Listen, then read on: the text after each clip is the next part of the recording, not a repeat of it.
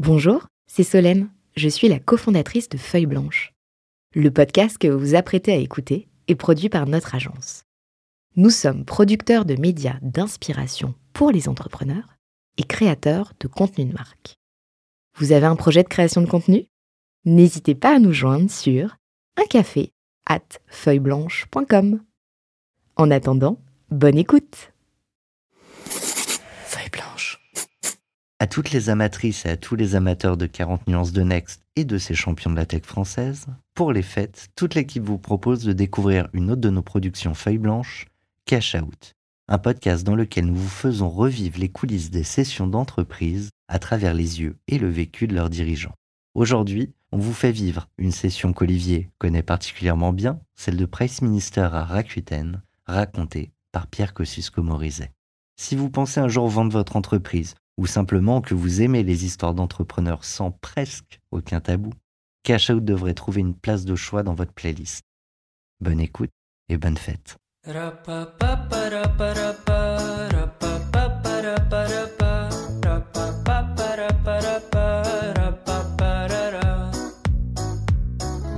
Un nom que l'on peut résumer en trois lettres. Trois lettres presque devenues une marque, trois lettres que tout entrepreneur connaît ou a entendu.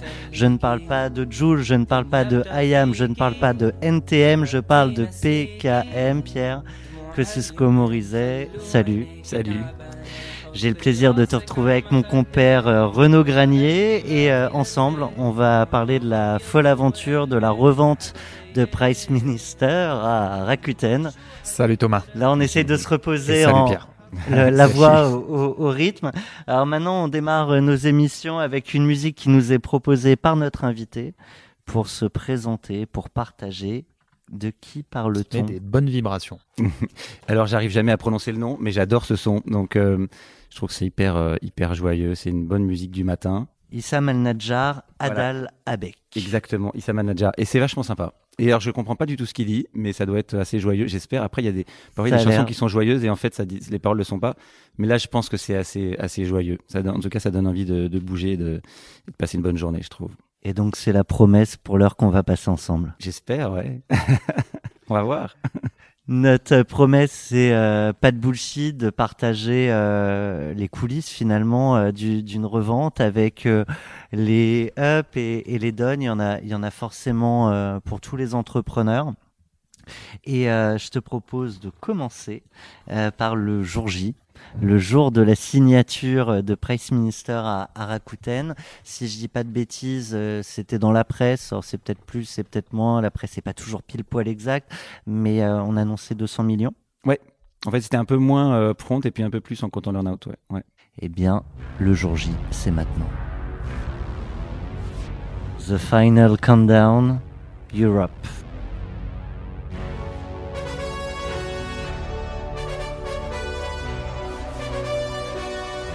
Là on entre dans la salle de signature armée de nos stylos. Encore à l'époque. à l'époque, ouais, on signait avec des stylos. ouais. Beaucoup de pages à signer. Il y avait quand même déjà des sortes de relures qui permettent de pas tout signer. Euh, mais pas encore de DocuSign ou d'équivalent. ouais. Et là, t'arrives euh, comme cette musique en mode conquérant. Il y a encore des doutes. Il y a... Non, j'ai un grande box à gauche, un stylo à droite, une grande cape. Et, euh, et puis voilà. Non, c'est vrai que le, mais le jour de la signature, en fait, on, on est un peu sonné parce qu'on a, on a, on n'a pas beaucoup dormi pendant deux semaines. On a, il y a eu la, due- les due diligence, ça prend plein de temps. Euh, on a passé la nuit, quasiment une nuit blanche avec les avocats et tout. Donc on, on, on réalise pas trop en fait. Alors tu parles de nuit blanche. Tu peux nous parler peut-être de la dernière nuit avant le, avant le closing final? C'était sport. Il y a eu encore des points de négo, etc. Ça s'est fait en, dans une ambiance super euh, super détendue en fait paradoxalement parce qu'on on était on a vendu à des japonais donc en juin euh, 2010 et euh, on était très euh, on, était très confiants, on les, on les trouvait super, on continue d'ailleurs, c'est des gens bien, ils ont tout le temps été corrects et honnêtes avec nous donc euh, euh, et puis honnêtes tout court donc c'était euh, on, on craignait pas qu'ils changent d'avis ni d'entourloupe. Euh, après euh, Moi, c'est un gros événement pour euh, pour nous les, les, les cinq fo- cofondateurs qu'on qu'on était. Donc euh, donc c'était il y avait de la. Mais je dois dire, je me je me rappelle pas avoir senti vraiment beaucoup de pression. Et après, on était avec des avocats euh, avec nous et avec eux qui étaient euh, qu'on connaissait, qui étaient bien et qui étaient pas euh, euh, qui n'étaient pas dans, un, dans une confrontation un peu, un, peu, un peu bête, comme ça peut être le cas parfois. Donc, quand il y avait des questions, on trouvait des solutions ensemble. C'était et ça s'est passé très vite aussi. Donc on n'était pas trop fatigué. On, va revenir sur les négos, mais donc tu le disais, cinq cofondateurs. Vous vous retrouvez en bas de l'immeuble pour monter ensemble. Chacun arrive au compte-goutte. Oh, remets-nous un peu dans, dans l'ambiance. Plus bien exactement. Ce dont je me rappelle, moi, c'est l'annonce aux équipes, et parce qu'en fait, euh, ça c'était euh, ça c'était un truc euh, un truc qui m'avait vachement marqué. La signe ah si, il y avait eu un truc quand même assez marrant pour la signature elle-même. C'est que le, le, japonais, il n'était pas là à ce moment-là. Il était au, au Founders Forum à Londres. Et donc, il avait fallu que un, un, autre, un japonais qui bossait pour lui aille, euh, le faire, aille avec les papiers au, genre au milieu de la nuit en voiture de Londres à une heure et demie de Londres euh, pour faire signer les trucs, les trucs. Et après, avec sa voiture, il était parti parce que c'était plus rapide à ce moment-là. Je sais plus pourquoi mettre sa voiture sur un bateau. il était arrivé à Paris pendant la nuit. Ça avait été un peu. Un là, faut pas de grève des ferries ou. C'est clair. Et là, bon, on avait envie que ça se fasse. C'est-à-dire qu'en fait, au, moment où, où, tout est prêt, bon, t'as envie, as envie, envie que ça signe, quoi. Donc, euh, donc là, il y avait un petit peu de d'appréhension de, de notre côté. Et le, document était arrivé pendant la nuit, en fait, le matin. Et euh, enfin, pendant la nuit. Et le matin, à je sais plus quelle heure il était, à, à ouais, à 9 heures, je vais au bureau pour, pour aller annoncer ça. Euh, je prends pas le métro parce que je veux pouvoir téléphoner sur le chemin. Donc, je vais à pied au bureau. À l'époque, j'en avais, euh, je crois, j'ai trois quarts d'heure de marche à pied au lieu de plus un quart d'heure de métro. Et donc, là euh, tu mets tes baskets. et donc euh, ouais, je danse je chante je peux expliquer la joke ou pas ah oui parce que je suis pieds nus ouais. Ouais je, je, je, je, marche pieds nus dans la rue mais mais pas pas une demi-heure. Euh, et donc euh, et donc en fait ouais sur le chemin j'appelle les actionnaires un à un en leur disant bah voilà on a vendu t'as gagné de l'argent etc attends pardon ils savaient quand même qu'il y avait ce process. Ouais, mais on avait des, on avait des pouvoirs pour tout le monde. Euh, et donc, en fait, ils n'avaient pas de.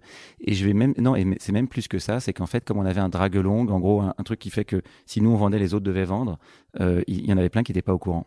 Et, euh, et donc, je, leur, en gros, je les ai appelés en disant euh, T'as gagné euh, le, matin de la signature. un million d'euros. Ouais, c'était signé, en fait. Généralement, les mecs font pas complètement la gueule non plus. Du coup, ouais, non, mais j'ai eu droit quand même à euh, Ah bon, je vais devoir payer des impôts. Désolé, désolé mon père. euh, ça, pour la blague, c'était mon père qui m'avait dit ça. Il était, il était charmant. Euh, et donc, en gros. Euh, en gros, euh, sur le chemin, donc j'appelle, j'appelle comme ça les, les, les, investisseurs à un, et puis j'arrive au bureau il pleuvait en plus, j'arrive trempé, et puis je dis voilà, on va faire une petite, euh, euh, une petite, euh, une petite réunion générale, et, j'annonce ça aux salariés. Et c'était ça, c'était le moment qui m'a le plus marqué. Parce et que... ça, c'était pas prévu, les salariés n'étaient pas prévenus de cette réunion, de ce point? non, non, non, parce qu'on on était tant qu'on n'est pas sûr, on pouvait pas, leur dire. Certains le savaient. on avait un, chez Price Minister, on avait donné des stock options, enfin des BSPCE, donc des actions au capital, à tout le monde. Donc en fait, ils étaient tous contents, ils ont tous gagné de l'argent. Donc ils ont eu une clause d'accélération. Euh... Ouais, exactement. Euh, et ils ont gagné, euh, celui qui a gagné le plus, il a gagné plus d'un million d'euros, donc c'est beaucoup. Euh, ils ont tous gagné vraiment des choses significatives pour eux. Donc, donc tout le monde était content, mais un peu surpris quand même aussi. Certains entrepreneurs à ce micro ont évoqué quand même des, des formes de, de, déception ou de, de frustration de ne pas avoir été mis au, au courant. Mm. Là, tout le monde étant euh, partie prenante au résultat, c'était plus simple. Ouais, honnêtement, euh, ils étaient surpris, mais j'ai pas ressenti de frustration.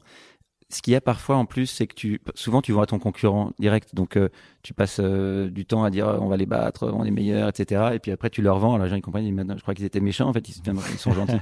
euh, nous c'est différent, on vendait un japonais, c'était euh, c'était un peu exotique. On, le, le, Japon, Rakuten à l'époque n'était pas sur le marché français. Non, non, non, ils étaient à peine en Europe, enfin en gros en gros pas en Europe. Et d'ailleurs, j'ai dirigé l'Europe pour le groupe euh, pendant quatre ans après. Donc, euh, euh, ils nous achetaient aussi pour ça, pour avoir un, pied en Europe. Et, et, toi, tu parles des équipes, mais toi, comment tu l'as ressenti l'annonce aux équipes justement Si tu t'en rappelles. Moi, j'ai pas réalisé ce qui se passait. Moi, j'ai vraiment pas. J'ai mis deux ans à réaliser en fait. Ok. En fait, j'étais pas c'est assez bizarre. J'ai mis même, globalement, j'ai mis deux ans à, à, changer un peu de vie, à commencer à dépenser un peu ce que j'avais gagné. On, on va revenir là-dessus, Pierre. on aime bien le côté complètement asynchrone de, de, ces, de ces histoires. Euh, mais donc, le jour J se passe, mhm. tu pars voir tes équipes, tu leur annonces. La fin de journée se finit comment? Et je me rappelle même plus. C'est terrible parce qu'on s'imagine toujours que, euh, voilà, ce jour-là, tu sais pas quoi, tu fais n'importe quoi. Honnêtement, je, vraiment, je me rappelle plus. Euh, je pense pas avoir fait un truc complètement incroyable. J'étais, euh, je sais pas comment dire. J'étais, j'étais content, mais c'était, euh, c'était, euh, non, j'étais très content. Mais c'était, ça, enfin, Il y a un côté moi, si on n'avait pas vendu, on aurait- à ce moment-là, on aurait vendu plus tard, plus cher. Au fond, je veux dire quelque part, j'étais pas euh, euh, de l'extérieur, on se dit waouh, c'est incroyable.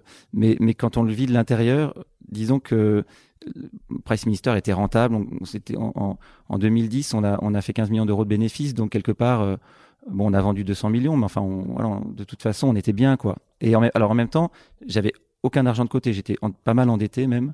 J'avais, euh, j'avais 7 millions d'euros de dette personnelle. J'avais rien. Donc, c'est- je passais de Pour de- la boîte. Pour moi, sur moi, moi, moi perso. Oui, oui, non, mais c'est de la boîte. 7 millions, ouais, sur- pour la boîte. Ouais, je jouais mon appart, enfin j'avais rien, rien de côté. Au contraire, j'étais en négatif. Donc, donc c'était un vrai changement. Mais encore une fois, comme je l'ai pas réalisé tout de suite, je pense que j'ai dû aller boire un verre avec les potes, des potes le soir, euh, comme d'hab. Enfin, je veux dire, Mais on est sûrement sorti, mais je veux dire, T'as j'ai t'as pas... payé ta tournée quand même. Ouais, je pense. Ouais. c'est sympa. Ça Allez, petit euh, flashback, on va retourner aux premières euh, négo, premières peut-être propositions de rachat.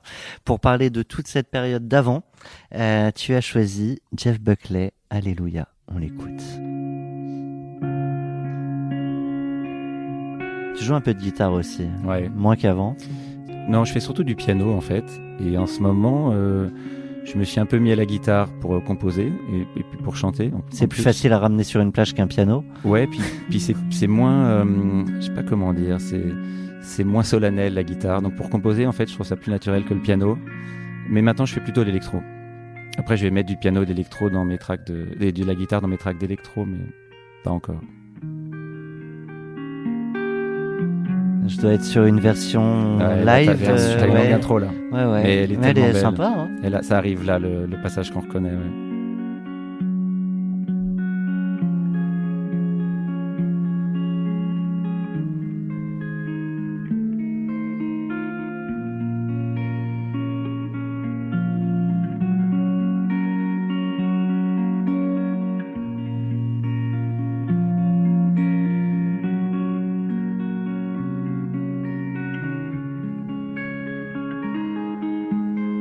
Pourquoi t'as choisi euh, Alléluia pour parler de ce moment?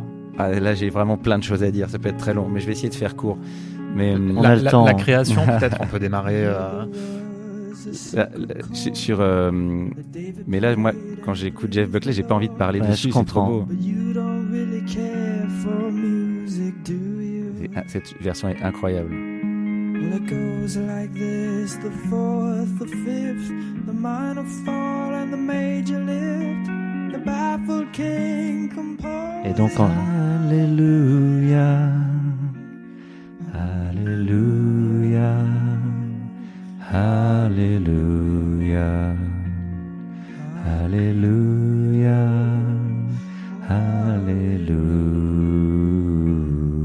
Alléluia. C'est- C'est tellement beau. C'est sur la montée, moi, que je t'attends. Faith was strong, but you needed proof, saw her basing on the roof, her beauty in the moonlight over through you. She Tied you to a kitchen chair. She broke your phone and she cut your hair. From your lips, she drew the hallelujah. Hallelujah.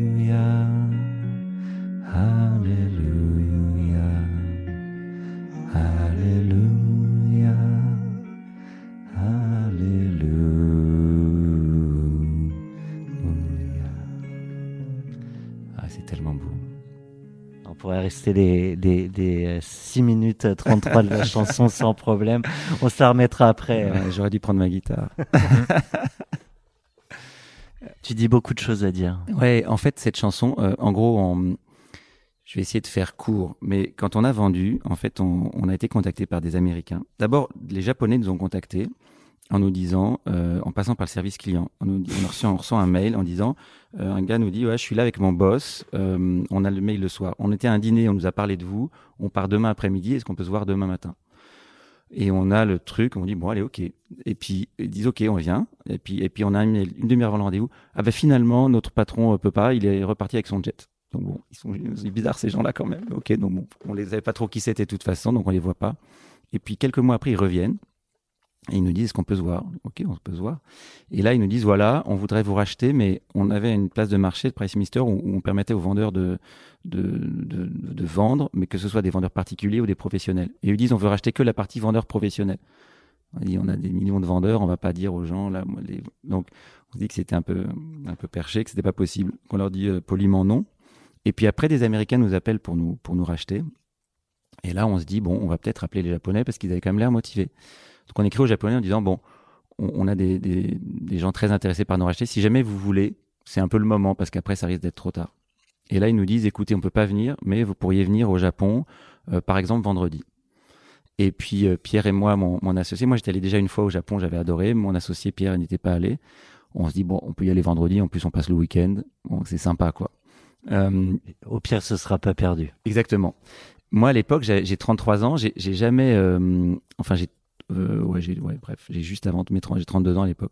J'ai j'ai jamais volé en business de ma vie. Et puis, on, me dit, on avait pris un banquier d'affaires, on me dit, ouais, ouais, allez-y, bon, pour être en forme, prenez en business et tout. Je me dis, bon, c'est sympa de prendre voler en business, j'ai jamais fait, je veux voir ce que c'est. On y va, on se pose au lounge d'Air France à Roissy. On a failli louper l'avion parce qu'on était en train de siffler le, le, le, Le rouge, champagne. le- ouais, le rouge en l'occurrence, je crois. Mais et puis on entend nos noms à la, au micro. Oh là là, faut y aller. Oh, merde, quand même, on ce serait con de louper. On a l'avion et on arrive euh, euh, là-bas. Euh, on, on va voir le, le patron qui nous voit trois quarts d'heure. Et à la fin du rendez-vous, le numéro 2, le patron international, nous dit Vous avez beaucoup de chance. En général, il voit les gens euh, 20 minutes et là, il vous a vu trois quarts d'heure. C'est super bon signe. Je dis Bon, ok, super. En même temps, on est quand même venu au Japon. Vous saviez qui c'était? Enfin, une fois que tu y vas et que tu as rendez-vous, tu, tu Oui, on fais l'a quelques googlé, ouais. recherches, j'imagine, ouais. On l'a googlé, on a vu que c'était un que c'était un entrepreneur hyper successful, que, que qui avait monté donc Rakuten. Lui s'appelle Hiroshi Mikitani. Euh, et, euh, et puis et puis Rakuten valait 20 milliards et qu'il en avait la moitié, donc c'était c'était un, bon succès. Surtout au-delà des chiffres, c'est une, une boîte qui est très très enfin très très bien implantée, très très avec une très grosse notoriété au Japon. Et lui aussi en particulier parce qu'il il fait plein de choses. euh, euh, il, il- est très visible euh, personnellement, ça on l'a vu après. On c'est un type assez intéressant avec des, des, des rêves de, qui dépassent beaucoup le Japon, qui parfois se réalisent, parfois se réalisent pas, mais en tout cas une, un- une bonne une bonne vista. Et, euh, et donc on, on fait ce rendez-vous et après on nous dit bon on, on- et on va dîner avec le, le- le directeur de l'international qui nous dit Mikitani peut pas venir dîner avec vous. Euh, Mais bon bah ok. Et le meeting, comment il se passe? Il est intimidant? Il est Non, on est non non, on est le, le- il voulait pas avoir de banquier d'affaires. De toute façon, on- on- on- l'idée c'était nous de le rencontrer. Donc j'y suis allé avec Pierre Krings, mon, mon associé et moi. Euh, et euh, non, c'était sympa. En gros, on était sur son sur son je sais pas sur son ordinateur. euh, on, on lui montrait Price Minister, on, on lui montrait comment ça marchait. Vraiment très euh, enfin honnêtement on n'est pas trop stressé avec Pierre de nature et puis j'avoue que la boîte marchait vachement bien en fait donc euh, on était Oui, t'as pas un enjeu euh, dément. Ouais, voilà, on, on était content d'être au Japon. De toute façon, on pensait pas qu'ils achèteraient, honnêtement. Euh, donc, euh, on, on allait passer un bon week-end, quoi. Euh, après, on va dîner. On, on a découvert un plat bizarre où, où- où on ma- mangeait à base de, on, on mangeait un œuf cru. Euh, euh, vraiment, on a passé une soirée marrante. On a bien mangé. Et puis après, le, le patron de l'international toujours nous dit bon, il, il aimerait bien vous retrouver. On pourrait le retrouver au karaoké. Parce que je vais venir après, alléluia. Euh, enfin, Je sais de quoi, je sais, je sais pourquoi je on- raconte tout ça à moi. On, on sait exactement où tu vas, aussi, je crois toi aussi, savoir. Il y a un fil. C'est le deuxième sens. qui nous parle de ça. hein, Olivier euh, en a parlé déjà. Non, euh, Stéphane Bobo, euh, je sais pas si tu connais, qui a, qui a Je- vendu, euh, Qui Ouais. il, il avait Ouais, ouais. mis euh, toute la musique dans nos sonneries de téléphone et il a vendu une deuxième boîte, bref, à des, à des japonais et ça se fait au karaoké. Et, et, et en fait, voilà, on débarque au karaoké euh, et, euh, et en gros, euh, chacun chante sa chanson. Et, et moi, je chante Alléluia. Alléluia, c'est une chanson que je jouais au piano, que je connaissais par cœur. Quand je la chante, je la je donne tout, quoi. Les limites, moi, je suis, enfin, je suis hyper ému. Limite, je pleure quand je la chante. Et pendant que je la chante, le patron euh, Mikitani, là, il sort de la pièce. Et, euh, et suivi du, donc, du numéro 2, euh, euh, euh, le patron de l'international qui sort. Et puis je me dis, bon, c'est bizarre quand même. Je suis en train de chanter. euh, bon, J'ai fait une fausse note, Ouais, je sais dis, bon, pas. peut-être Qu'est-ce qui qu'Alléluia, ça leur paraît un peu religieux, ou je sais pas, ou je, je chante trop. Ou... et puis on se regarde avec Pierre un peu, un peu ennuyé. Et donc bon, je finis la chanson. Là, le, le, le, le numéro 2 revient, Ken, on va l'appeler Ken, ça sera plus simple. Et Ken revient euh, et il me dit, texto, He likes you very much, he wants to buy your company. Je me suis dit, c'est bon. Sur Allé- sur Alléluia. Et en fait, et en fait, ce qui est génial, c'est que comme les Japonais sont très très euh, hiérarchiques, Euh, le, le- en gros, si le grand patron dit qu'il faut acheter une boîte, si, si ça ne va pas au bout, les autres, les gens en dessous, ils considèrent ça comme un échec. Donc après, les négos, elles sont, elles sont faciles. C'est pas pour dire qu'on a eu tout ce qu'on voulait, mais enfin, globalement, tous les gens en dessous, ils voulaient, ils n'auraient pas fait n'importe quoi, mais ils voulaient acheter la boîte. Et donc ça, c'était en avril, c'était le, le 9 avril. Je me rappelle, c'est parce que c'est l'anniversaire d'un pote. Et, et on, on est rentré, euh, on a signé, je crois, le, je sais plus bien, je crois vers le 10 juin. Donc en gros, en deux mois, ils ont fait les due diligence et ils ont, ils ont, et ils ont sorti 200, un peu plus de 200 millions, ce qui est hyper impressionnant. Euh, donc, euh, et ça, c'est la machine japonaise, quoi. C'est les gars, c'est, un peu l'armée. Donc, euh, quand On y va, patron on y va. on y va, on y va. En ordre de bataille.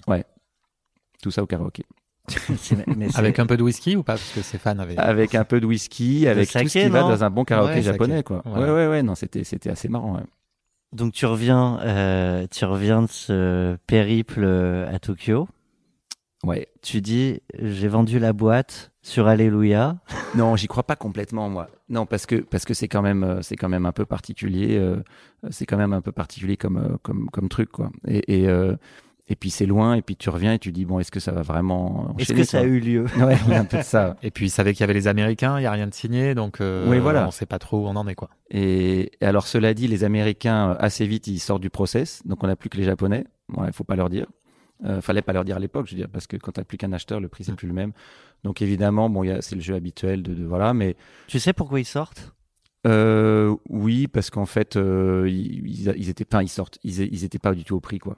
En fait, en gros, ils nous donnent des ordres de grandeur de prix auxquels on n'est pas intéressé pour vendre. Donc, on, donc on leur dit, écoutez, non, ça, ça, ça sert à rien. Euh, et, euh, et les Japonais, on- pareil, on était, on, a- de toute façon, on n'était pas sûr qu'on, enfin, je veux dire, on vendait pas à n'importe quel prix. Donc, on leur a donné un peu nos conditions, et puis, et puis voilà, soit ils faisaient, soit ils faisaient pas. Euh, et eux étaient super motivés, donc ça s'est, ça s'est, ça s'est fait assez vite. T'as dit que la négo était euh, relativement facile. Mine de rien, est-ce qu'il y a quelques clauses sur lesquelles il a fallu un peu batailler? Il y a eu euh, non alors il y a eu un truc marrant quand même qui est pas encore la négo mais c'est quand il vient euh, quand Mickey parce qu'il veut qu'on l'appelle Mickey donc Mickey en anglais hein, quand Mickey vient à Paris à un moment on va déjeuner à je crois que c'est à Le Doyen dans un, un 3 étoiles sur les champs là et bon il nous sort des vins que j'ai jamais bu euh, de ma vie euh, même pas depuis d'ailleurs hein, des bouteilles euh, à des prix qui n'existent pas mais bon super bon et là hyper drôle ce qui se passe c'est très très très drôle il y a un serveur qui, euh, mais ça, ça, arrive, mais là, à ce point-là, je crois que c'est jamais arrivé dans ma vie. Il était en adoration de, devant Price Minister, quoi. Et le mec arrive, et il se trouve qu'il y avait une traductrice qui était là. J'aurais voulu le préparer, ça aurait pas été Ah, mais bien fait. j'aurais jamais osé, quoi. Là, c'était énorme. Et Il y a une traductrice qui est là, qui, qui et en fait, enfin, en fait, qu'elle est, elle- je sais pas qu'elle est traductrice, mais elle, enfin, elle parle anglais et japonais, et je sais pas qu'elle parle en fait français. Euh, et donc, euh, et donc le serveur et personne, donc elle- ils savent tous qu'on sait pas. Et le, le, le serveur arrive et il me dit, euh, oh là là, je trouve ça incroyable de vous rencontrer. Price Minister, c'est vraiment magique. euh, Vraiment, c'est une boîte exceptionnelle. Et alors, il en fait des tonnes et je suis hyper gêné. On est en plus dans un 3 étoiles Michelin. Normalement, c'est pas ça le service. Enfin, je veux dire, c'est sympathique, mais je m'attends pas à ça, quoi. Donc, il est, il est sans aucune retenue. Il me dit, mais est-ce que vous voulez pas m'embaucher Euh, Vraiment, je m'ennuie ici. Moi, je veux travailler pour vous.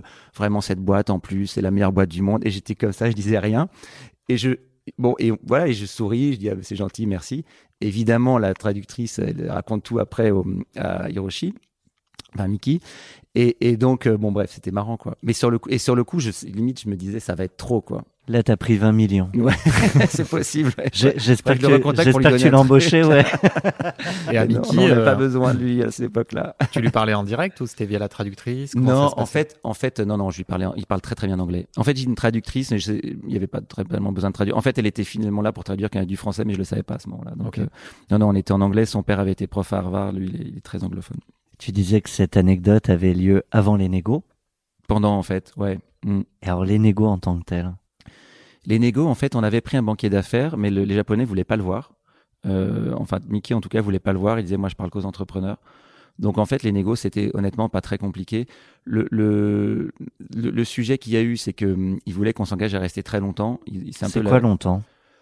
Ouais, euh, Parce dans que son t'es resté lui, quatre ans à la resterait fin, toute la ouais. vie, quoi. Mais, mais d'ailleurs, c'est drôle. Il y a, il y a un, un- un- un ancien de Rakuten qui m'a appelé euh, il y a deux jours là, qui voulait monter une boîte, il voulait avoir mon, mon avis et peut-être que j'investisse. Le gars, il a été racheté quasiment en même temps que nous. Il, est, il vient de quitter Rakuten.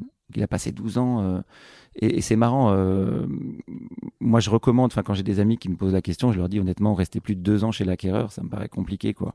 Euh, et moi, je suis resté quatre. Euh, en fait. T'étais loqué 4 ou t'étais loqué moins et t'as décidé de rester? J'étais loqué 5 euh, et j'ai négocié en 4 ans d'être payé mes 5 ans. Parce qu'en fait, les chiffres étaient très bons euh, et donc ils ont accepté ça et on, on a, on a délivré plus que ce qu'on avait dit, donc ça s'est bien passé.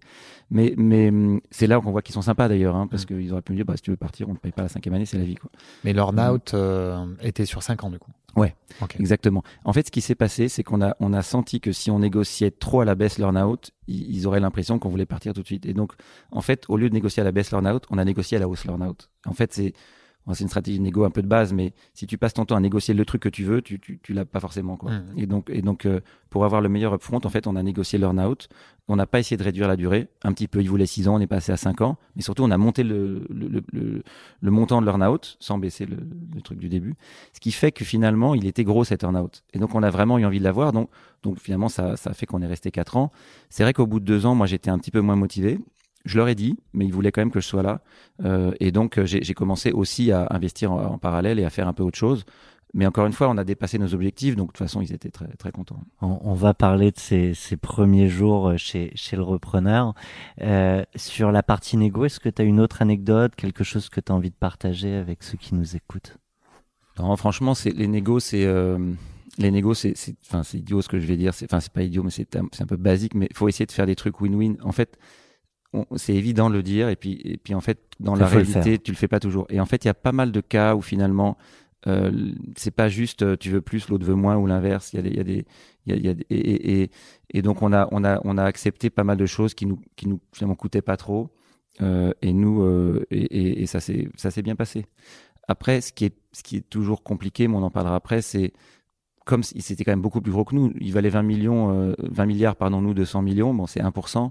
Euh, ça fait que finalement, euh, quand il y avait un- une grosse décision stratégique à l'échelle du groupe, bah nous on n'était qu'un petit bout de ça. Et donc ça fait qu'on on a on a on n'est plus on n'est plus tout seul à la barre, quoi, évidemment. Et on le ressent. Alors, les négos se font. On repasse le jour de la signature et le lendemain.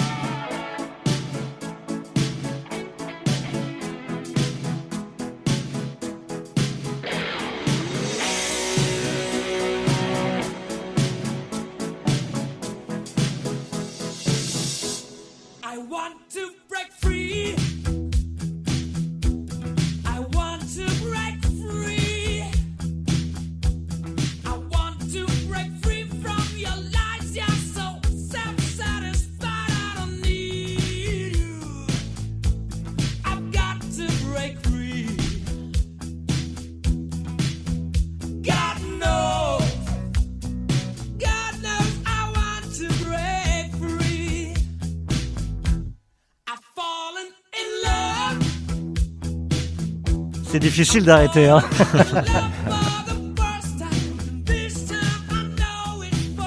Non, mais en plus nous on a l'image là. C'est incroyable ce clip. Faut le regarder euh, à nouveau. Il est magique. Ça veut dire quoi, I want to break free? Ouais, ça m'a fait rigoler parce que dans, dans les questions que tu, tu dis, tu, c'est intégration en groupe, etc. En fait, c'est au bout de deux ans que j'en ai eu un peu marre. Au début, j'ai trouvé ça très très exotique. Euh, c'était, les Japonais sont très particuliers. Mickey, il est très particulier au sein des Japonais en plus. Et donc, on, on- il avait c'était un, groupe donc très successful. Il, a- il, il avait un, un- une sorte de, de groupe de, enfin, de dirigeants quoi où, ils étaient- où il y avait 80 personnes et, Pierre et moi on, en faisait et mes associés on en, faisait partie aussi donc ça faisait que j'ai fait quatre, quatre voyages par an au Japon pendant, pendant ces quatre ans. Moi j'adore le Japon. Et puis il y avait plein de trucs assez marrants. Il y avait des calls à pas d'heure le jeudi soir, c'était le vendredi matin pour eux. Et donc souvent j'avais des dîners à la maison le jeudi soir et donc j'étais en, caleçon mais je devais mettre une chemise euh, au-dessus parce qu'il y avait une caméra. Et donc j'allais à l'écran le temps et je parlais le temps, le temps d'annoncer mes chiffres comme ça. Et bon, c'est voilà, c'est marrant à un moment, à un moment on en a marre. Mais, mais au début, qu'est-ce qu'on s'est marré quoi? on, on nous a On nous a pas mal. euh, Enfin, en l'occurrence, c'était Stéphane Bobo qui nous parlait de ça, ce- cette euh, dissonance dans le groupe japonais où en fait, on, alors pour le coup, lui, on lui avait pas mis de traducteur et tous parlaient uniquement japonais, que ça avait été très compliqué de de rentrer dans ce groupe et. euh, de, de, de choc un petit peu culturel. Euh, Ouais. tu l'as ressenti, toi, ça? Ah ouais, ouais, ouais, mais des anecdotes, j'en ai, j'en ai à l'appel. D'ailleurs, c'est marrant, Euh, parce que ça me on replonge un peu là-dedans. Ouais, ça passe de, de déjà non, en regardant ce clip, je me rappelle. Enfin, en fait, bon, je, je comprends mieux pourquoi je l'ai choisi parce que c'est devait être inconscient, mais il y avait un truc du cleaning. En fait, il, il avait un truc. Hiroshi Mikitani, il disait, il faut se rappeler tous les jours qu'au début on était une petite équipe et qu'il faut euh, voilà, faire faire tout ce qu'on peut avec nos moyens. Et donc Ça, les- c'est une bonne vision. non mais, non, mais les principes sont vachement bons. Et tous les lundis matins, on était censé nettoyer les, les pieds de notre bureau en prenant une petite lingette et de, de, de, de, de frotter de haut en bas les pieds du bureau, comme fait assez bien euh, Freddie Mercury. Freddie Mercury. Lui, il mettait pas de chemise. Et ouais, ouais, nous on devait garder une chemise, mais mais on devait on devait mettre un name tag. Et donc c'était assez drôle. Il fallait qu'on ait tout, chacun tout, tout le temps notre name tag, donc un petit truc avec notre nom. Donc bon, quand t'es le patron fondateur de la boîte, normalement les gens te reconnaissent à peu près. Mais j'avais mon petit name tag, ça me faisait rigoler. J'avoue que j'ai jamais fait le cleaning des pieds de ma table, ça j'ai pas réussi, ça m'a ça m'a un peu dépassé. Mais mais mais bon, c'est marrant quoi. Il y avait tous ces tout- toutes ces idées, tous ces petits rituels. Et il y en avait qui nous ont vachement plu. Par exemple, le lundi matin, on devait faire le, le- la Sakai, donc le, le meeting du matin. Euh, et ça, on l'a fait. Et, et alors, C'est quoi La Sakai, ça veut dire quelque chose ou? À Sakai, euh, ça veut dire euh, ah, les, les, les, nippons, nippophiles vont me vont, vont, vont me corriger sûrement, mais euh, j'ai un doute maintenant. Je crois que ça veut dire juste le le, lundi du- matin. meeting du, La le meeting du matin, la, la Ouais. réunion, un truc comme ça. Et euh, j'ai un petit doute maintenant. Mais en gros, euh, donc le lundi matin, on faisait une réunion. Et il y a plein de boîtes françaises qui le font maintenant. Je dis pas que c'est à, à cause de nous, mais ou grâce à nous. Mais c'est vrai qu'à l'époque, c'était c'était pas un truc très très classique. Et tous les lundis matins, là, on on fait on, on, on- parlait des actualités de, de en fait de la, de la tech en général. Euh, et puis des actualités de, de- des équipes évidemment. Il y avait une équipe qui venait présenter un truc, les nouveaux venaient chanter. Ça c'était une tradition qu'on Mmh, avait de- depuis avant. De chez vous. Ouais, de chez de chez nous que, que j'avais hérité des États-Unis. Et qui rentrait chez Rakuten? Euh, alors pas forcément au niveau groupe, mais je sais qu'il y a pas mal de boîtes qui font ça maintenant, c'est assez marrant. Et pour la petite histoire, moi ça avait démarré aux US, parce que j'ai bossé un an aux US, et quand j'étais allé, euh, et on- en fait on, on m'avait expliqué qu'il fallait que les nouveaux chantent, donc moi j'étais arrivé, j'adore chanter, j'avais chanté pendant 4-5 minutes quoi. Et puis les mecs m'avaient dit non mais en fait euh, c'était une blague en fait. On, on t'avait dit ça mais personne jamais n'a jamais chanté. J'ai dit bah dommage j'adore. Et j'ai gardé ça après chez Price. Nous, on avait euh, nos, nos stagiaires ont du talent euh, et pour leur dernier jour, ils nous faisaient alors, au choix un talent. C'était génial. C'était C'est génial. hyper sympa. Ouais, ouais. Non, Et- non, mais ouais, c'est rigolo. Les premiers jours, enfin dernier jour c'est sympa, mais mais le premier jour c'est je trouve ça encore plus utile plus parce qu'en fait ouais. en fait ça casse la glace et ouais, puis tu, un bruit de glace. Et puis tu, reco- en fait, tu te rappelles mieux des gens, quoi, parce que tu te rappelles que machin, c'est celui qui a imité je sais pas quoi ou qui a chanté je sais pas Mhm. quel truc. Donc ça c'était assez, assez sympa.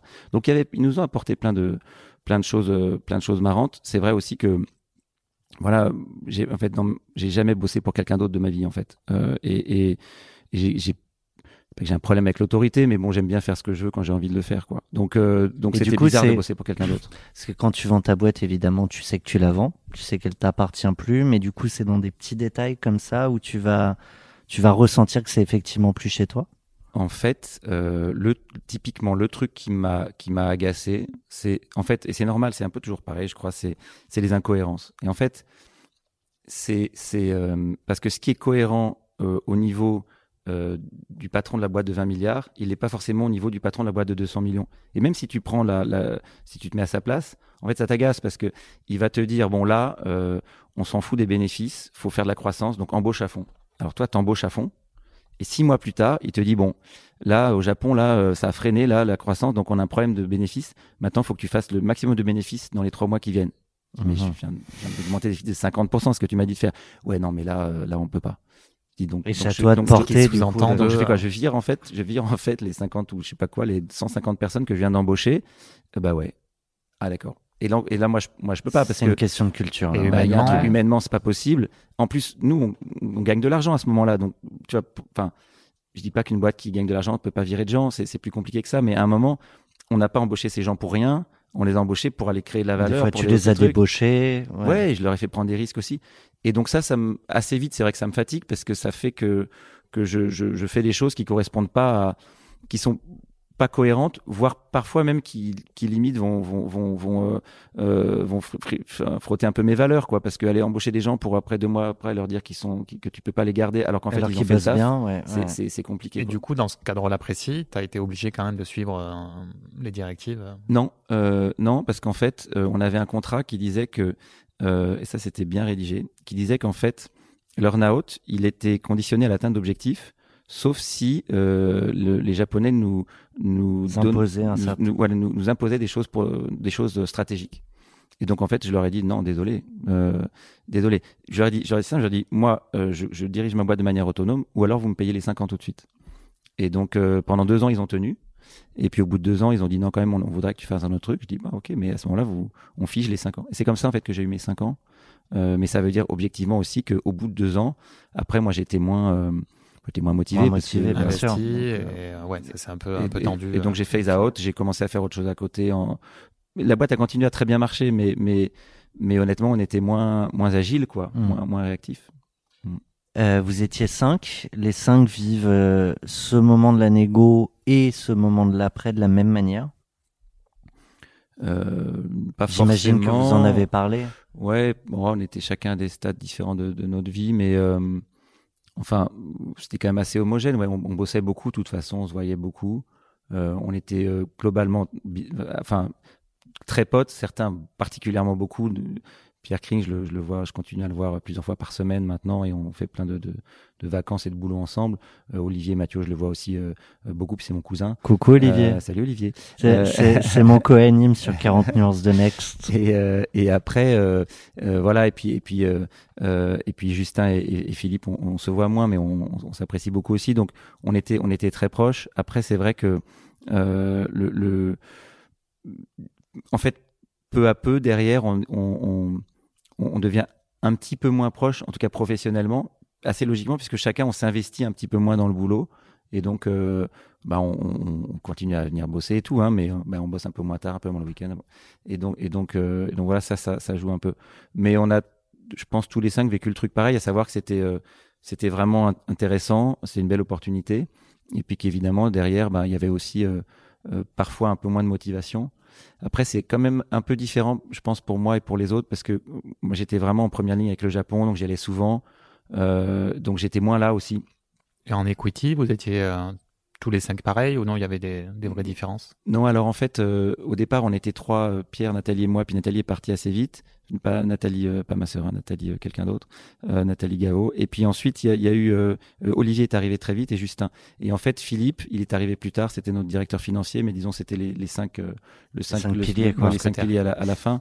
Et donc Pierre et moi, on avait, euh, euh, enfin j'avais un peu plus, mais on avait des, des, des montants comparables et les autres un petit peu, un petit peu moins. Ouais.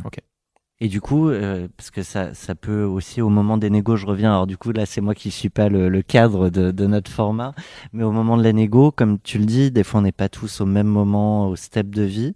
Euh, Il y a personne qui dit non, on n'y va pas, on continue, euh, on fait, on fait 15 millions de bénéfices par an, on peut encore faire grandir et se débrouiller. euh. Non, on était assez alignés Ouais. sur la vente parce que, euh, en fait, on voyait, euh, on pensait que c'était un bon timing. Je pense qu'on aurait pu vendre plus cher plus tard maintenant. Après, les valos en plus aujourd'hui sont Mm. rien à voir, donc les multiples sont pas du tout les mêmes.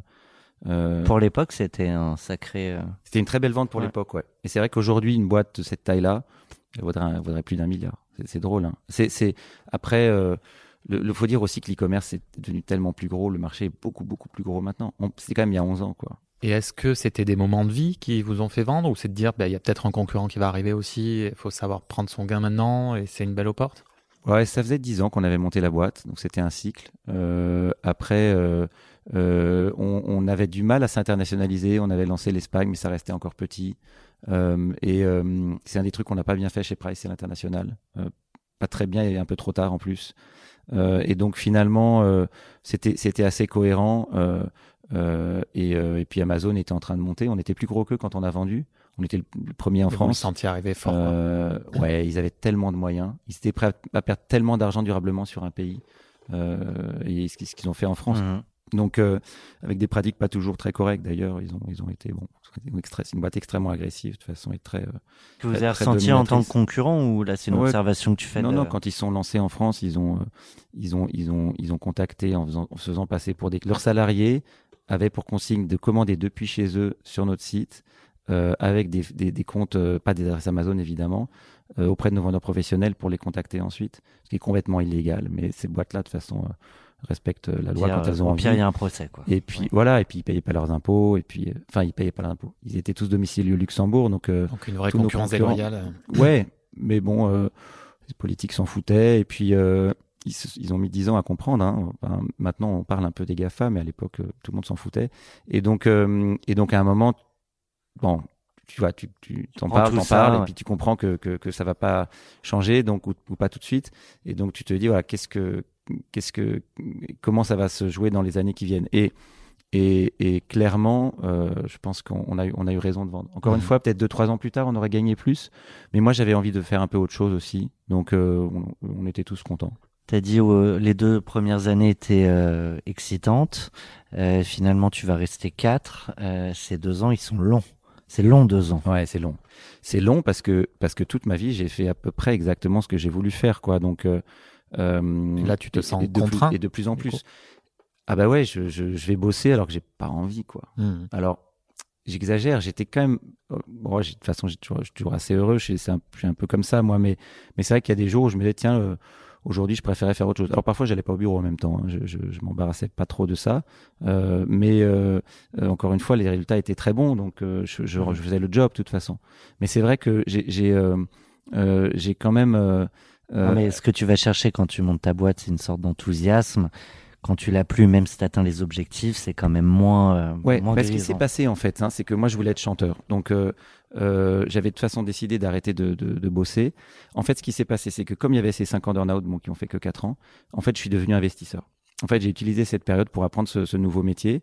Euh, j'avais cofondé Isaïe juste, euh, juste avant, euh, avec euh, quelques, quelques, quelques amis, quelques associés, le fonds Isaïe. Et Avec Jean et David. puis, euh, alors Jean-David nous a rejoint, ouais, juste, euh, qui il Après dirige le enfin, Ouais. juste après, ouais, ouais, il est, il dirige le fonds depuis 10 ans, il est, il est génial. Euh, et donc, euh, mais on était avec Geoffroy Roux de Bézieux, avec Stéphane Trépoz, avec Auriel Oyon au, au début, euh, et Christophe Reynaud. Et en fait, le, le, ce qui s'est passé, c'est que j'ai, j'ai, et j'ai créé Kernel, euh, la holding avec laquelle j'investis, avec Pierre Krings, ju- juste avant la, enfin deux ans en fait avant la vente, au moment où on voulait aller en bourse, parce qu'en 2008 on a voulu aller en bourse et puis les marchés se sont effondrés, donc on n'y on n'y est pas allé. Et donc en fait, je me suis dit bon, je vais pas faire l'Olympia euh, en même temps que diriger la boîte là, Euh, donc euh, mais c'était mon idée à l'époque hein, vraiment.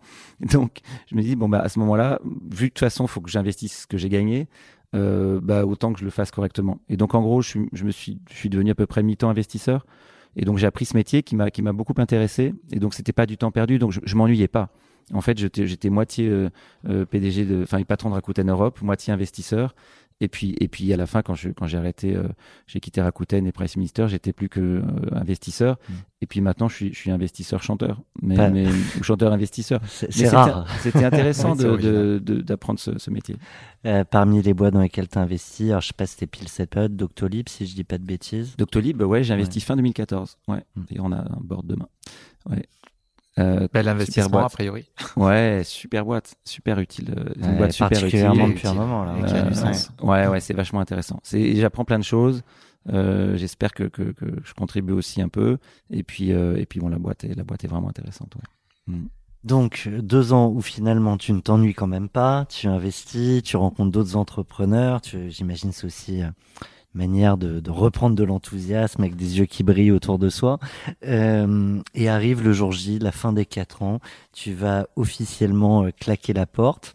Non, je la referme gentiment. Oui, pardon, hein, On est restés bons amis. tout à fait. est-ce qu'il y a un pot de départ Pardon, ouais, le Comment- moment où comment la, ça se passe ouais, ce, Alors, ce euh, dernier jour, il se passe quoi? En fait, ce qui était sympa, c'est que je savais que pour partir, euh, enfin les Japonais ils me laisseraient partir en avant que si euh, en avance que si bah, la transition était, était assurée. Pierre Krings voulait partir aussi, mon, mon associé du, du début et mon, mon- mon meilleur pote. Euh, et donc en fait, ce qu'on s'est dit, et Olivier, lui, il était cofondateur directeur marketing, Olivier Mathieu, et, et ça l'intéressait de, de- de devenir patron. Et donc en fait, ce qu'on a fait, c'est qu'on a, on a, on a fait monter Olivier, euh, euh, et notamment vis-à-vis des Japonais. Et donc en fait, il est devenu PDG quand je suis parti. Et Et il est resté même encore. euh, Il est resté, je crois, 4 ans, Ouais, jusqu'en c'est ça, 2018. ouais. Lui, il avait envie de, de faire ça. Il avait pas cette expérience-là avant. Euh, Les Japonais lui faisaient confiance et ils avaient raison. Et donc, euh, donc c'était parfait. En fait, euh, donc ça a été hyper, euh, hyper, euh, Assez hyper fluide, smooth, ouais. hyper fluide. Euh, on a fait un pot de départ, comme on faisait pour tous les gens qui partaient. De toute façon, on a toujours fait plus des pots de départ parce que c'est sympa. Et t'as chanté Et- pour le dernier jour? Je sais plus, probablement, ouais. Quand je peux, je chante de toute façon. Tu, tu, tu as pas le souvenir de quand tu fermes pour la dernière fois la porte de la boîte? Non, ce dont je me rappelle, c'est que ce qui m'a manqué, c'est après, ça m'a manqué de. ben, je me suis senti un peu, un, ouais, un peu seul. A- en fait, il y a un truc assez génial quand tu as monté une boîte, c'est que tous les jours, quand tu, enfin les jours où tu vas au bureau en tout cas, tu, tu vois plein de gens qui, qui te sont plutôt reconnaissants en fait. Euh, en gros. En gros, si tu à peu près sympa, euh, bah, ils se disent, euh, voilà, le gars qui a monté la boîte euh, dans laquelle je bosse, a priori, bon, ils étaient contents d'être là, sinon ils seraient partis. On est dans un, dans un secteur où, où il y a le plein emploi dans la tech. Donc, je veux dire, les gens, quand ils bossent sont dans là, une c'est boîte, qu'ils sont contents d'être voilà, là. e- exactement. Donc a priori, ils sont contents que tu aies monté la boîte, puis ils sont contents d'y bosser. Donc ils sont contents de te voir. Donc, donc en fait, tu passes ta journée à voir des gens qui sont plutôt contents d'être là, contents de te voir, souriants, euh, plutôt sympas, parce qu'en général, on embauchait plutôt des gens qu'on trouvait sympas, et, et, et puis en général aussi intelligents, honnêtes, etc. Donc en fait, tu, tu passes ta journée à, à recevoir de l'amour, et bon, à en donner aussi. Et donc quand t'as plus ça, en fait, ça, ça, te, ça, ça te manque un peu. Après, euh, j'ai gagné beaucoup, beaucoup de liberté. Euh, j'ai adoré la liberté. Mais c'est vrai que ça, ça, ça a fait un vrai changement. Et euh, une nouvelle vie va s'ouvrir à toi. Alors, je voudrais te faire découvrir euh, Beerfoot. Alors, c'est euh, Shimon et PKM, je sais pas si tu connais. C'est le tube de l'été 2022, non? Ouais, on vient de, so- on vous l'a pas sorti encore. D'ailleurs, c'est, c'est, c'est- Ah, on l'a en, pre- en première. Ouais, En prime. J'adore. Exactement. Je pense que ça sort en février a priori.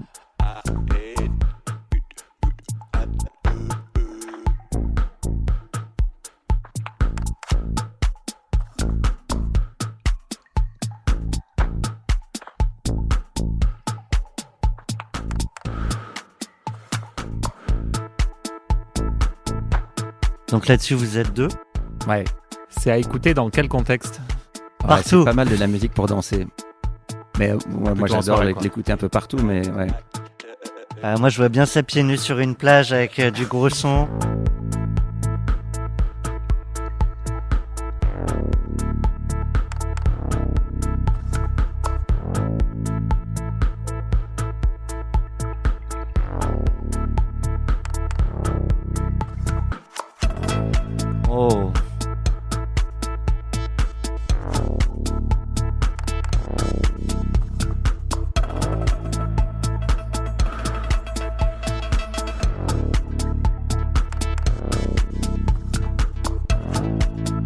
Chaque fois que je veux renvoyer, il y a une nouvelle note qui arrive. C'est Je me dis, c'est pas le hein, moment de. mais du coup, peut-être pour faire euh, la transition, alors, peut-être hasardeuse, mais c'est le genre de musique que tu peux danser avec beaucoup de monde autour de toi et malgré tout, la vivre seul. Ouais, ouais, ouais. Ouais, ouais, alors oui, je vois, je Tu tu peux, dire, tu peux dire que la transition est hasardeuse. Non, euh, j'avoue que j'ai- mais je comprends où tu veux en venir. Euh, ouais, mais suis sur ce track quand même parce que parce que parce que tu vois, c'est sympa pour moi d'entendre enfin de bon, en fait Simon, Simon il est Shimon, c'est son nom d'artiste, mais il s'appelle Simon. Il, est, il, il joue dans beaucoup, beaucoup d'endroits déjà incroyables, dans des grands festivals. Donc, il a déjà joué certains de nos tracks. Et donc, j'ai déjà vu euh, euh, 2-3 000 personnes danser sur mes chansons. Donc, c'est, mais, mais en revanche, enregistrer comme ça dans un studio, non. Donc, ça me, ça me fait, ça me fait quelque chose. C'est sympa. En gros, euh, en gros, je l'ai, mis là sur le, sur l'après. Pourquoi? Parce que c'est l'idée de ce track. En fait, donc c'est barefoot, c'est, B-E-A-R comme un ours. En fait, c'est parce que j'ai eu l'idée de ce track en, en août. Euh, et j'étais, j'étais, bière, Ouais. J'étais, à côté du pôle, euh, pas Je loin du pôle beer Nord. pong, je me suis dit beer foot, ça marche, c'est un nouveau truc, on invente. Pardon, excuse-moi. Et pas de souci. J'étais à côté d'un, j'étais sur un, pas, pas loin du pôle Nord sur un Zodiac et on avait un ours polaire à 15 mètres de nous. Et j'ai vu, euh, parce que tu peux pas t'approcher trop près d'un ours polaire à- à- sur Terre, mais dans l'eau, il nage, mais il, il nage pas très vite et il y a peu de chances que tout d'un coup il se mette à nager vers le bateau. Donc on est à 15 mètres et on entend l'ours polaire qui marche et donc ça fait et donc je me suis dit tiens on pourrait faire un track avec ça. Et donc j'ai laissé un petit message à Simon. À l'époque on captait pas. Et alors on l'entend en fait après le, le enfin bon bref. Vas-y, on t'écoute, on t'écoute. Et, et donc en gros, bah, c'est pour la petite histoire du track. Et donc en gros, euh, après je me dis tiens moi c'est un peu un pouls, c'est pom pom pom pom. Et donc l'idée c'est euh, on fait un track où il y a le pouls et puis à un moment le pouls ralentit Euh, il y a- on n'entend plus que le pouls, bon, ça arrive plus tard dans le track. Euh, et puis on entend un, on entend un électrocardiogramme qui, enfin quelqu'un qui meurt quand ça fait et après, et puis après il, finalement il meurt pas, ça repart et, euh, et voilà. Et donc et donc l'idée de ce track c'est ça. Et donc comme tu disais le, le- un peu l'après, pour moi ce track c'est ça, c'est un peu la, c'est un peu la renaissance. Et puis ça incarne l'après puisque bon, C'est aussi. L'après, c'est aussi faire des voyages au pôle Nord, quoi. Donc, et puis c'est faire de la musique. Donc, donc ouais, l'après, bah, c'est c'est euh, euh, c'est parfois euh, parfois ce- ce- enfin c'est une grosse remise en cause en fait. Hein. Euh, donc je citais Freud au début de, l'interview. C'est c'est ça. C'est en gros un moment tu euh, tu te retrouves à, à te dire tiens mais en fait euh, c'est quoi le bonheur? Pour, après quoi je cours? Et tu te poses plein de questions et, et, et là il y a beaucoup de gens qui qui en fait ont peur de, de ces questions-là et en fait quand, quand ils se les, les, prennent comme ça pour éviter de faire face à ce questionnement ils se noient dans la dans la dans l'activité et parce que il y a beaucoup de gens qui travaillent beaucoup la plupart des gens ils n'ont pas le choix ils doivent travailler pour euh, pour se nourrir et pour payer leur loyer mais mais si on regarde la plupart des gens qui ne qui pourraient ne pas travailler en fait la plupart travaillent aussi et on peut s'interroger sur pourquoi ils travaillent parce qu'ils n'ont pas besoin de, de, de l'argent qu'ils gagnent C'est le social, c'est. alors chacun a sa réponse. Ouais. Ça Mhm. peut être euh, le social. Moi personnellement, j'ai j'ai plein d'amis que j'adore et je préfère euh, au fond voir mes amis euh, que, que, que voir les gens dans le cadre du travail, même Mhm. si je dans le cadre du travail, je vois parfois des gens géniaux et, et c'est aussi pour ça que je continue à bosser d'ailleurs. Mais mais en revanche, je veux pas bosser euh, je veux pas bosser 10 heures par jour parce que je trouve que bah, je préfère bosser euh, une heure par jour euh, ou voire deux, ça dépend. Il y a des jours je bosse 10 heures par jour. Parfois je bosse pendant trois jours comme un fou, mais mais j'aime bien vraiment choisir. Euh, et donc clairement, je, je, je, je vois des gens qui se mettent à arrêter de bosser, euh, se retrouvent complètement euh, vides comme ça, face à ce vide, à la- aux questions de, qui pour moi ne font pas vraiment de sens, mais, mais que la société, nous, notre culture en fait, nous impose un peu euh, comme euh, à quoi je sers, quel est le sens de la vie, quelle est ma mission, qu'est-ce que la vie après la mort, etc. Pour moi, c'est des questions qui n'ont pas lieu d'être parce qu'elles font pas de sens en fait, parce que la vie n'a pas de sens, mais c'est pas grave. Euh, on, on est, pour moi, on n'est pas là pour euh, pour un sens particulier, on est là pour être- essayer d'être heureux et, et rendre si possible les gens autour de nous heureux, voire euh, même les gens un peu plus loin Au-delà, autour ouais. de nous. Mais mais voilà, donc Mais ça Donc- commence par soi-même.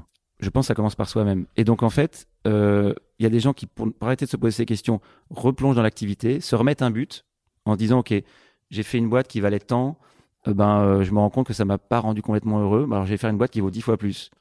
Je vais dire, euh, eh oh, pourquoi dix fois plus ce Pour serait- être dix fois plus heureux, voyons. moment, euh, et et il y en a, il y en a, t'as envie de leur dire ça. Après, c'est leur choix et peut-être que c'est bien pour eux.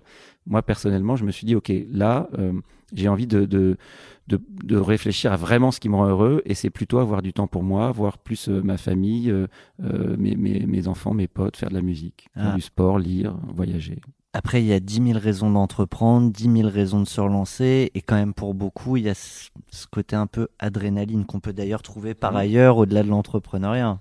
Mais alors, j'ai plein d'amis qui remontent des boîtes et souvent, je trouve que c'est génial. Je pense juste qu'il faut savoir pourquoi on le refait. C'est-à-dire que pourquoi on remonte une boîte, ça peut être parce qu'on veut euh, résoudre un problème hyper important, parce qu'on veut euh, euh, répondre, à, enfin aider, aider les, les, les gens en leur apportant un nouveau service, parce qu'on veut se prouver quelque chose, parce qu'on veut revivre des moments d'adrénaline. Tout ça, de toute façon, chacun fait ce qui est bon pour lui. Enfin, j'espère, c'est ce qu'il faut faire. Mais je pense que c'est bien en tout cas de se poser la question. Ce que, ce que je voulais dire, c'est qu'au fond, euh, c'est l'occasion quand on vend une boîte de se poser plein de questions. Et je pense que c'est dommage de, de, de sauter cette étape-là. Et justement, l'erreur, est-ce qu'elle est pas, et ça arrive très facilement parce que tu, tu quittes ta boîte à ce moment de, de vide que, que, que tu évoques, ou que tu as envie de combler. Le, le vide, souvent, on a envie de le, le combler comme un silence. Mhm. C'est vrai que souvent, on a envie de combler le silence.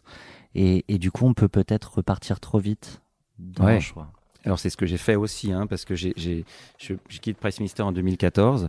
Et là, je me dis, bon, en fait, le, le, le- j'ai pas vraiment envie de remonter une boîte. Mais si je devais vraiment remonter une boîte, il faudrait que ce soit avec mes meilleurs potes, qu'elle puisse valoir 10 milliards, parce que tout le monde parlait de licorne, moi je vais faire une décacorne, et surtout qu'elle soit utile euh, et globale. Et donc, on, on a embauché euh, euh, 12 personnes, et on a, euh, avec, euh, avec mes trois meilleurs potes de, de l'époque, et on a, on a euh, en fait embauché une équipe pour chercher l'idée de notre prochaine boîte.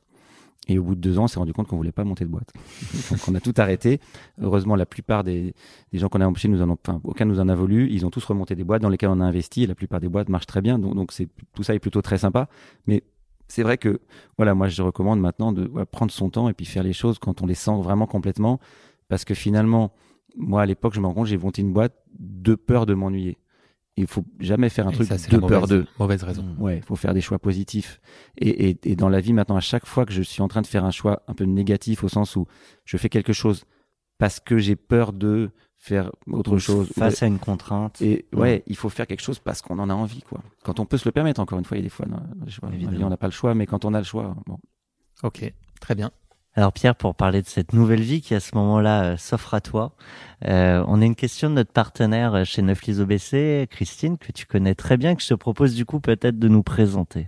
Avec plaisir. Donc Christine Boucher, Christine, je la connais depuis euh, 12 ans euh, et c'est, elle est euh, banquière privée chez Neuflis OBC et on s'est rencontrés quand j'étais en train de lever des fonds et j'avais besoin en parallèle euh, de lever un peu d'argent à titre personnel. Quand, quand Pierre, tu connais quelqu'un comme ça qui t'a suivi pendant autant de temps, est-ce que tu ne crains pas la question qu'elle va te poser? Non, non, non, elle est sympa Christine. Je, je- au contraire, j'ai, j'ai, j'ai hâte. Écoute Pierre, hein, euh, je, je, je m'intéresse toujours euh, non seulement évidemment euh, à la partie, j'allais dire, plus corporate de mon métier, puis il y a un aspect plus privé qui, qui rentre dans notre champ de banque privée. Et c'est vrai que concernant les entrepreneurs, dès lors qu'ils vendent leur société, il y a toujours un moment plus compliqué, en tout cas que j'appelle le syndrome de la page blanche. Qu'est-ce que tu pourrais me dire effectivement de la tienne? Alors moi, je le ressens surtout quand je fais de la musique, ça. Mais, mais, euh, mais sinon, euh, Comment as-tu non, vécu plus, plus la sérieusement, ouais, c'est bon, c'est un thème, euh, un thème. euh, Enfin, on peut en parler pendant des heures. Il y a même régulièrement des gens qui, qui me qui m'appellent en me disant tiens comment tu l'as vécu? Parce que Mm. je suis en train de le lire etc. Euh, c'est en gros on, on- on se donne un objectif, euh, on se dit qu'une fois qu'on l'aura atteint la vie sera vachement bien. Pour peu qu'on se le dise, la plupart des gens réfléchissent même pas à ça. Ils Mm. disent juste je veux euh, développer ma boîte, faire un gros truc, peut-être le vendre un jour, etc. Et le jour où ça arrive, évidemment, on se rend compte que en fait c'est pas ça qui rend heureux. Et donc, euh, euh, soit on est, euh, enfin parfois, parfois on se, on se dit juste que c'est que c'est pas grave, et on se remet un autre objectif et on Mm. repart dans une course et on répond finalement pas tellement à la question. Euh, soit on se dit bah tiens, mais en fait, faut peut-être que je ré- réfléchisse un peu au sens de, de ma vie, en tout cas, voilà pourquoi je fais ça et à, et à quoi ça me sert.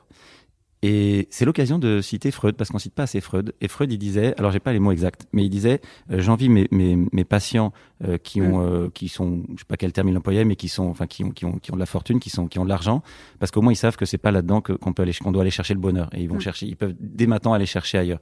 C'est un peu ça, c'est-à-dire que tant que tu es tendu par la, la, la, la quête d'un, d'un, d'un- enfin, la, la recherche d'un objectif, l'atteinte d'un objectif, tu, tu penses que ce truc-là va t'apporter quelque chose, et donc finalement, c'est un côté assez reposant. Euh, et, et en fait, bah, une fois qu'on l'a atteint, voilà, on, on doit aller chercher ailleurs.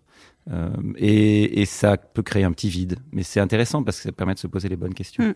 Je me rappelle d'un entrepreneur euh, qui avait euh, fortement réussi, euh, sa boîte valait un milliard, tout le monde disait de lui que c'était une grande réussite, et puis en off, je lui dis, mais du coup, par curiosité, est-ce que est-ce que tu es heureux? Ça m'a toujours questionné. Et il m'a dit, bah alors, oui, on dit que j'ai réussi, Hmm, j'ai quand même des gros regrets. Euh, ma femme m'a quitté, mes enfants me parlent plus, j'étais pas 500 millions. J'étais quoi? J'étais pas 500 millions après. Ah, Ouais, c'est sûr, ouais. C'est sûr. Après, je pense pas que ce soit. J'espère qu'ils qu'ils sont pas partis et qu'ils lui parlent pas plus juste parce qu'il a réussi. Mais c'est sûr que le, le, il y a un moment où, où faut pas se tromper d'objectif, quoi. Et, clairement, euh, l'argent, l'argent, de toute façon, a une rentabilité euh, décroissante. C'est-à-dire que, et dans toutes les études sur le bonheur, on le voit.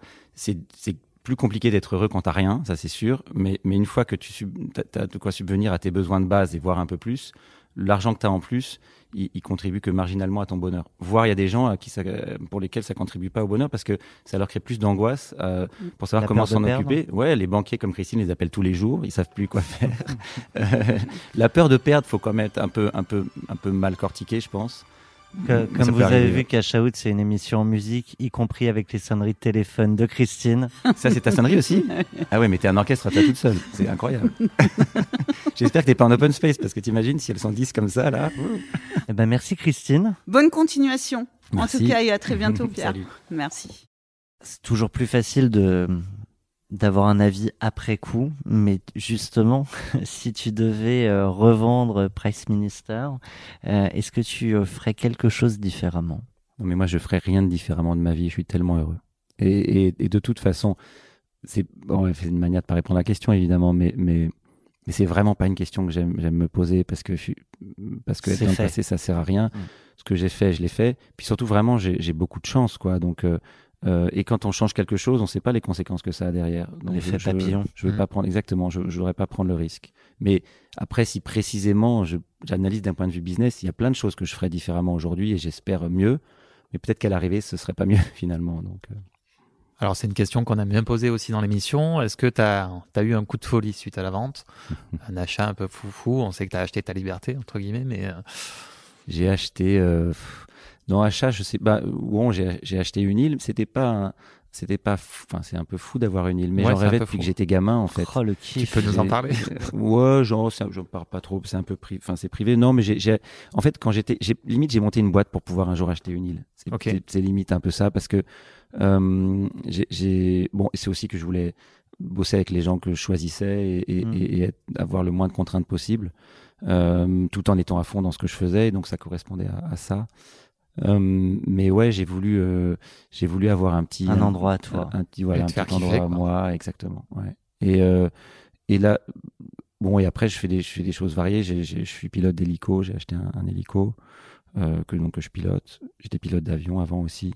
Je fais pas mal de, de, de trucs comme ça, mais je, je, j'ai pas une folie. Disons, vraiment, ce que j'essaye de faire, c'est de, de faire que des choses que j'aime faire. Quand ça t'intéresse, t'y de vivre pleinement, sans ouais, contrainte. avec les gens que j'aime, euh, en essayant de de- d'avoir un impact positif sur les autres, euh, ou en tout cas à minima de ne pas les emmerder, ce qui est, ce qui est déjà déjà pas mal. Oui, donc euh, euh, donc voilà, c'est c'est ça euh, que, que j'essaye de faire et d'être là pour pour mes amis et pour ma famille quand ils en ont besoin. Euh, c'est des principes de base, mais mais finalement c'est déjà pas mal quoi. Si on fait vraiment bien, si tout le monde faisait vraiment bien ça, je pense déjà ce serait ce serait ce serait pas mal. Après là encore, hein, j'ai la chance d'avoir euh, voilà dans une situation où j'ai pas beaucoup de euh, disons, je peux avoir des, questionnements existentiels, même si je les j'évite, mais je veux dire, voilà, j'ai- pas de, j'ai pas besoin de, de le, je me réveille pas le matin en me demandant euh, comment je vais gagner ma vie pour pour pour me nourrir et pour pour me loger. Mais mais c'est vrai que que malgré ça, il y a pas mal de gens qui pas les, ces questions de base, je trouve. Mm. Et pour moi, c'est ça, c'est être, être heureux, pas avoir trop de contraintes qui m'embêtent, aider les gens que j'aime, euh, leur faire vivre des bons moments aussi. J'aime bien créer des moments. euh, des moments sympas, que ce soit des voyages, euh, dans le partage. Ouais, voilà, ça peut être des, des beaux moments, ça peut être de la musique, ça peut être des, des fêtes. À la ça fin, c'est ce qui reste. Ouais, bon, non, à la fin, il reste rien, hein, mais c'est pas grave. En tout cas, euh, si t'as pas besoin euh, d'argent pour te nourrir sur une île, il y a potentiellement la pêche et on peut peut-être trouver des homards et les faire cramer. Euh, pour euh, nous parler de la manière dont tu as fait la fiesta euh, après la revente, tu nous as euh, proposé Burning Lobster. Yes. Oh. Et alors, c'est un petit groupe là qui est en train de monter. Euh, je sais pas si euh, tout le monde le connaît. C'est euh, Shyman and PKM. Et euh, je vous propose euh, qu'on qu'on se quitte là-dessus. Est-ce que celui-là, il est déjà sorti? Non, en fait, en fait, tout ça, ça sort. non, tout ça, c'est l'exclu. Ouais, ça sort très bientôt.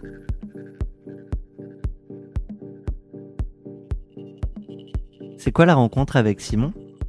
Euh, à une soirée chez un pote, il, est, il, il- il mixait, il passait le son. Et euh, ça, c'est une copine qui envoie ça, c'est marrant. Lobster. Et donc j'ai trouvé que qu'il était super sympa. On a discuté comme ça. Et puis à un moment, euh, je, je lui ai dit que ça faisait un moment je voulais, je voulais, je voulais faire de l'électro. Il m'a dit bah attends, faisons-en ensemble. J'ai dit mais tu sais, je je connais rien à Ableton, ce qui est le logiciel Ouais. avec lequel on... Et il me dit mais c'est pas grave, viens, on, on essaye quoi. Et donc on a fait Burning Lobster. C'est notre premier track ensemble. Il avait fait d'autres tracks avant. Lui, par ailleurs, c'est marrant, il est entrepreneur, il a, il a monté une boîte qui s'appelle Pianity, qui fait de la Mhm. NFT dans la, dans la musique, qui, qui cartonne. Et, euh, et donc, euh, et donc euh, quand il n'est pas en train de monter sa boîte, il, il prend un peu de temps pour faire de la musique avec moi. Et c'est bon, c'est- on s'éclate, c'est très sympa. Et on en fait tout à l'heure encore.